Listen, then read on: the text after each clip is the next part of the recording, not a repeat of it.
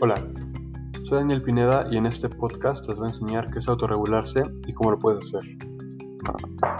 Regular es ajustar algo a una regla o hacer que algo se mantenga en el grado o las condiciones deseadas. Autorregulación es la regulación de uno mismo. Sentimiento es la alteración del ánimo producida por un sentimiento de este tipo. Con estas definiciones podemos saber que la autorregulación de los sentimientos es mantener nuestras emociones en el grado y condiciones deseadas. Es una competencia personal y un proceso de autodirección hacia nuestras metas.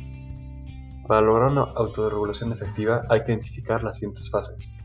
La fase de planificación, donde se produce un análisis de la situación, una identificación del problema y de los sentimientos, y una causa y una identificación de la causa del sentimiento. También establecer un objetivo que es regular nuestras emociones y cómo lo podemos lograr.